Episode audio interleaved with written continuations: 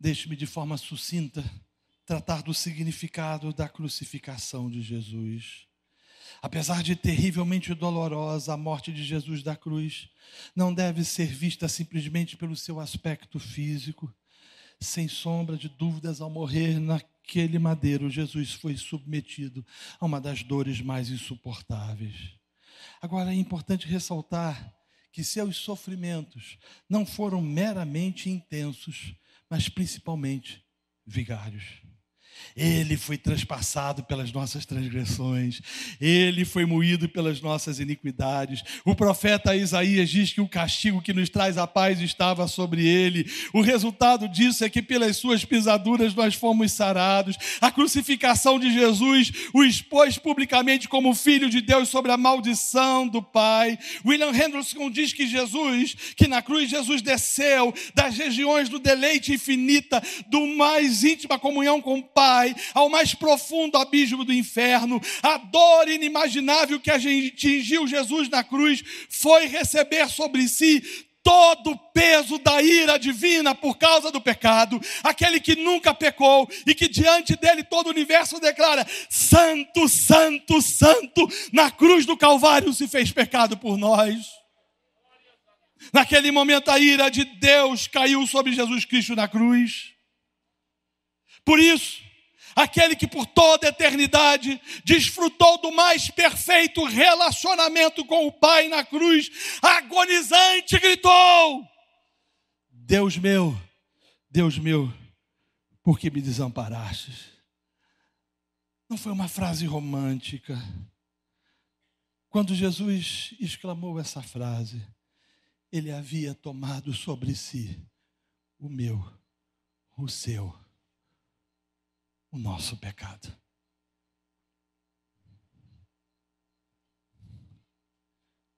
Como eu falei no início, pela lei romana, os condenados à morte perdiam o direito de serem enterrados. Às vezes os corpos apodreciam na cruz. Outras vezes eram devorados por bestas feras em outras ocasiões eram jogadas em valas. Agora, o interessante, perceber que nenhum dos discípulos, ou mesmo da família de Jesus, apareceu para solicitar o seu corpo. Todavia, José de Arimateia, ilustre membro do Sinédrio, faz. E as Escrituras nos mostram que ele se dirigiu de forma resoluta a Pilatos pedindo-lhe o corpo. E ao pedir o corpo de Jesus para sepultá-lo, José de Arimateia usou uma palavra grega interessantíssima, soma.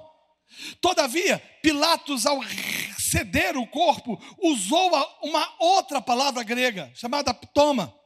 Essa primeira palavra apontava para a personalidade total.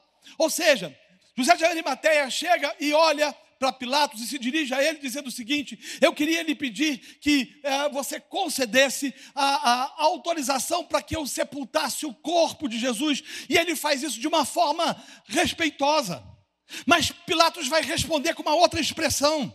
Essa expressão usada para Pilatos ou por Pilatos aponta a seguinte coisa: ou seja, você pode pegar essa carcaça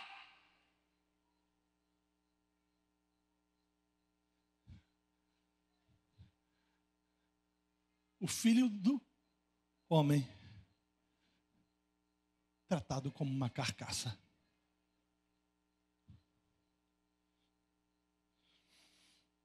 A morte de Jesus nos traz quatro verdades que não podem ser esquecidas. A primeira delas, a lei foi cumprida. O homem jamais poderia cumprir a lei. Mas Jesus cumpriu a lei por mim e por você. Ele na cruz pagou a pena que lhe cabia. Ele na cruz cancelou o seu escrito de dívida.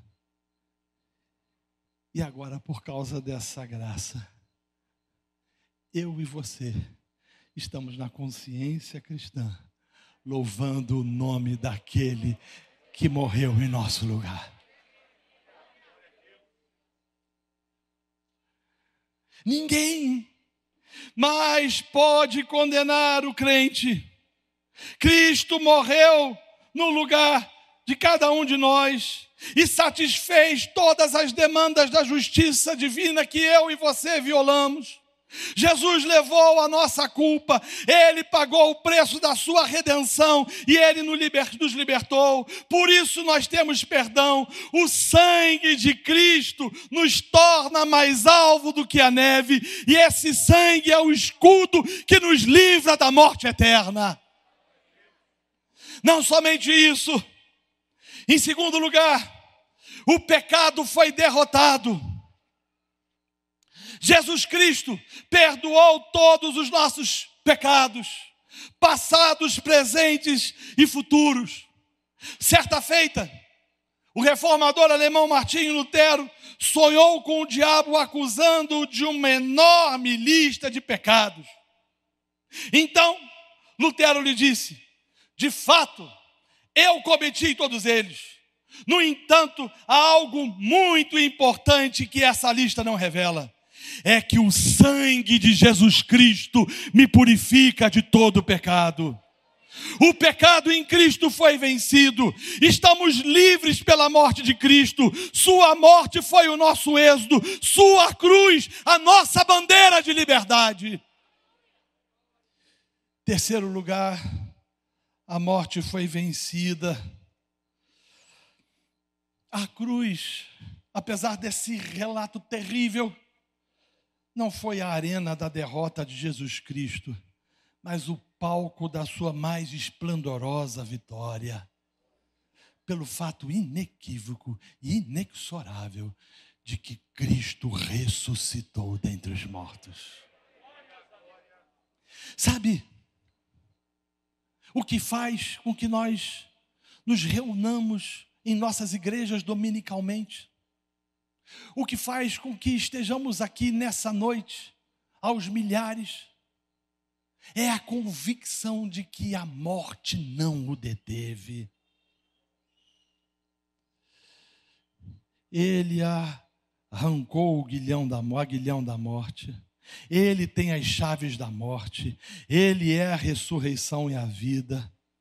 No Gólgota parecia que a morte daria fim ao sublime ministério de Cristo.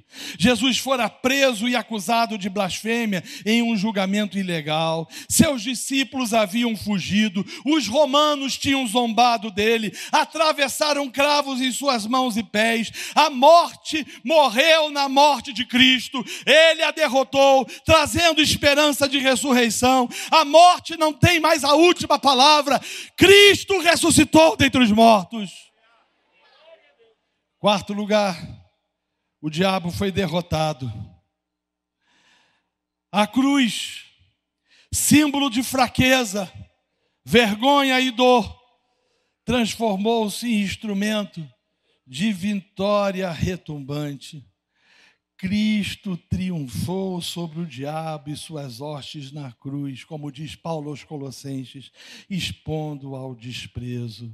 Cristo desbaratou o inferno e impôs ao diabo uma derrota fragorosa e definitiva. O diabo é um inimigo vencido, seus dias estão contados, sua sentença está lavrada, ele será lançado no lago de fogo e atormentado noite e dia dia pelos séculos dos séculos. O diabo nem é rei, não é rei nem no inferno. Sua condenação já está determinada. Seu fim se aproxima. Ele terá de se curvar diante de Jesus. Todo joelho há de se dobrar diante de Cristo, no céu, na terra e debaixo da terra. E todos confessarão que Jesus Cristo é o Senhor, para a glória de Deus Pai.